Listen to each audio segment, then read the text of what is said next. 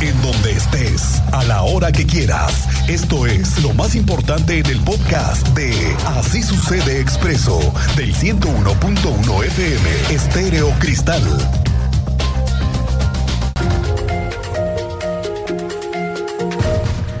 En Corregidora está el relleno sanitario que recibe diariamente miles de toneladas de residuos residenciales, comerciales e industriales.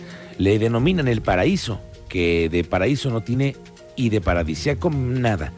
El, el relleno sanitario cumple hoy eh, sábado, domingo, lunes, martes, cuatro días prendido. Un motivo extraño en el que están investigando buscar a los responsables de que se haya desatado una crisis por varios temas. Uno, los olores, los humos, las crisis de los vecinos que están cansados del paso de materiales y olores de basura. Ya se imagina usted. Y el relleno sanitario esta tarde sigue prendido. No han podido acabar con el incendio a pesar de que ha habido un esfuerzo extraordinario y al que hay que reconocer sin duda el del trabajo de los bomberos, hombres y mujeres de todas las corporaciones, no solamente del municipio de Corregidora, de la zona de Guanajuato e incluso de Querétaro, del Estado, de otros municipios y trabajadores de protección civil que han estado ahí horas, que se encuentran intentando controlar el incendio. Pero sigue prendido, está controlado, pero sigue prendido y difícilmente lo pueden apagar. ¿Sabe usted las toneladas, miles de toneladas que hay ahí? Ahora, las primeras cosas que empiezan a darse a conocer tienen que ver con los permisos del relleno sanitario, que por lo que parece no los tienen por completo. Y ya se metieron ahora sí las autoridades federales, las autoridades estatales y las municipales, que ahora sí van a tener mucha competencia. Otra, que se destaparon problemas con vecinos que tuvo que atender en la noche del domingo el mismo secretario de gobierno, Carlos Alcaraz, que tuvo que hacerle frente a la emergencia. Igual que el presidente municipal Roberto Sosa, que desde la noche se presentó en la zona con los vecinos y en donde se escucharon reclamos. Entonces, se confirmó la inmovilización del relleno sanitario en Corregidora porque hay falta de permisos y condiciones de operación. Respecto a la disposición de la basura, se está buscando una solución en conjunto con el municipio de Corregidora y la Secretaría de Desarrollo Sustentable, porque evidentemente la basura sigue todos los días y hay que buscar llevarla, y hoy el relleno ya está cerrado. Entonces, dice el secretario de Gobierno, Carlos Alcaraz, que lo más importante es en este momento garantizar la integridad de la población. En cuanto a la posible reanudación de operaciones del relleno, Alcaraz dice que primero tendrá que pasar por todas las garantías de la ley y de la seguridad de las personas. Se llevó a cabo eh, una inmovilización del espacio. No se puede hacer una clausura definitiva física porque se está todavía trabajando por parte de los cuerpos de emergencia, pero la posición es contundente. Se va a cerrar este espacio por no contar con los permisos ni tampoco las condiciones de operación necesarias. Y es un tema en el cual Protección Civil Estatal, así también como la Procuraduría del Medio Ambiente, también intervino. Será un tema que tendrá que hacer gestión el municipio de Corregidora junto con la, rectoría de la Secretaría de Desarrollo Sustentable, quien es la encargada en la materia. Estarán buscando cómo poder llevar a cabo estas acciones. Eh, los escenarios que se tienen contemplados sería en el municipio de Querétaro, así también como en Colombia. Entonces le digo que la emergencia sigue y esta tarde hablaremos con las autoridades de protección civil de Corregidora para que nos actualicen en qué va la emergencia y sobre todo los riesgos que puede haber a la población.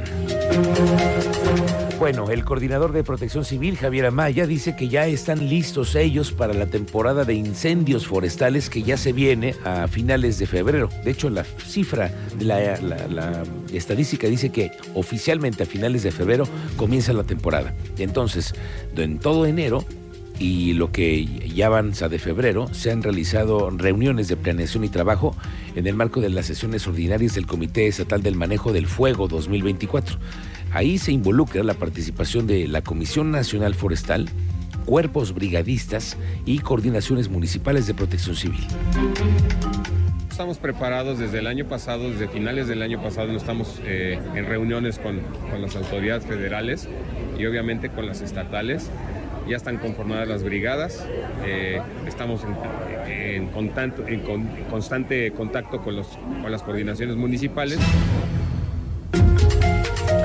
El secretario de Desarrollo Agropecuario, Rosendo Anaya, informó que el estado de Querétaro atraviesa por una sequía severa en los últimos 18 municipios eh, debido a la falta de lluvias en el 2023. Reportó que las presas de la entidad se encuentran a un 12% de su capacidad de manera general. Imagínese usted, 12%. Entonces, ¿cómo se viene el año? Eh?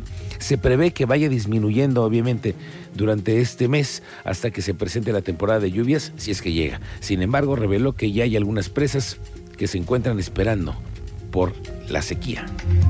Las presas ahorita, creo que el, último, de los últimos reportes, perdón, los últimos reportes que veíamos era de alrededor del 12%. Seguramente esa, es, ese porcentaje va a ir, a medida que aumentan los días, va a ir bajando, va a ir, va a ir, va a ir bajando, porque pues ya no hay lluvias y está la, evaporación, está la filtración. El vocal ejecutivo de la CEA Luis Alberto Vega, informó que ya cuentan con los dispositivos de inteligencia artificial que van a ser utilizados en la detección de fugas. Se trata de una donación de la empresa Microsoft con la intención de evitar que se siga desperdiciando el agua. Son 350 eh, kilómetros en donde se van a colocar ese tipo de instrumentos, sobre todo en la red de la zona metropolitana. Y de hecho va a permitir conocer de manera inmediata una fuga, por pequeña que sea, a través del medio que es la presión. La presión del agua es la que te da la oportunidad de conocer si hay algún o no una fuga. Estos nuevos dispositivos trabajan con inteligencia artificial. Ya llegaron, ya pasaron aduana, que era lo que estábamos detenidos, y este, ya los tenemos y y bueno, vamos para adelante. Yo creo que durante todo el mes son 350 kilómetros de red. Yo creo que nos vamos a tardar todo el mes de febrero en el tema de la instalación y empezaremos a ver resultados. Pero sí haremos algún anuncio importante, este, algún evento de inauguración, alguna rueda de prensa para dar a conocer los detalles, eh, que vean físicamente los equipos como son, ¿Tuvo un costo, etcétera. No, no tuvo costo, fue donación de Microsoft.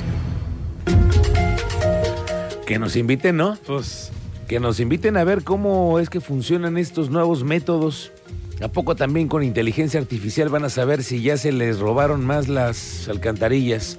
Por ejemplo.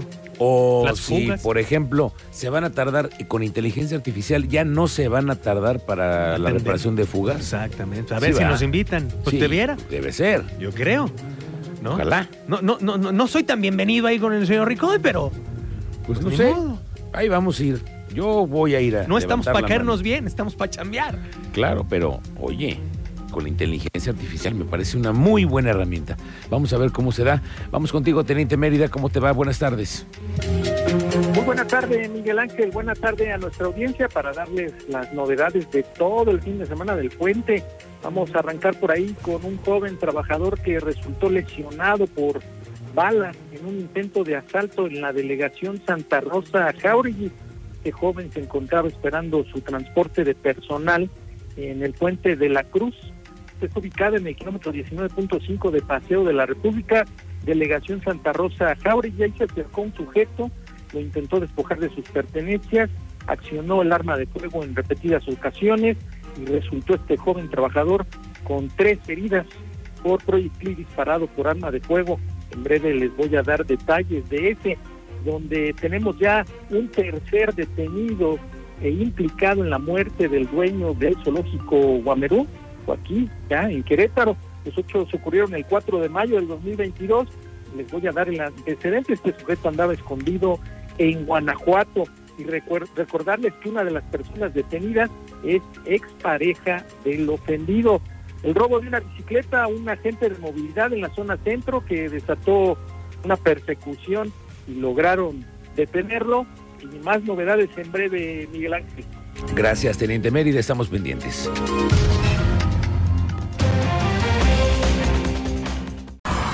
Todas estas noticias en Facebook, Expreso Querétaro. Escríbanos por WhatsApp al 442-586-1011. Así sucede Expreso.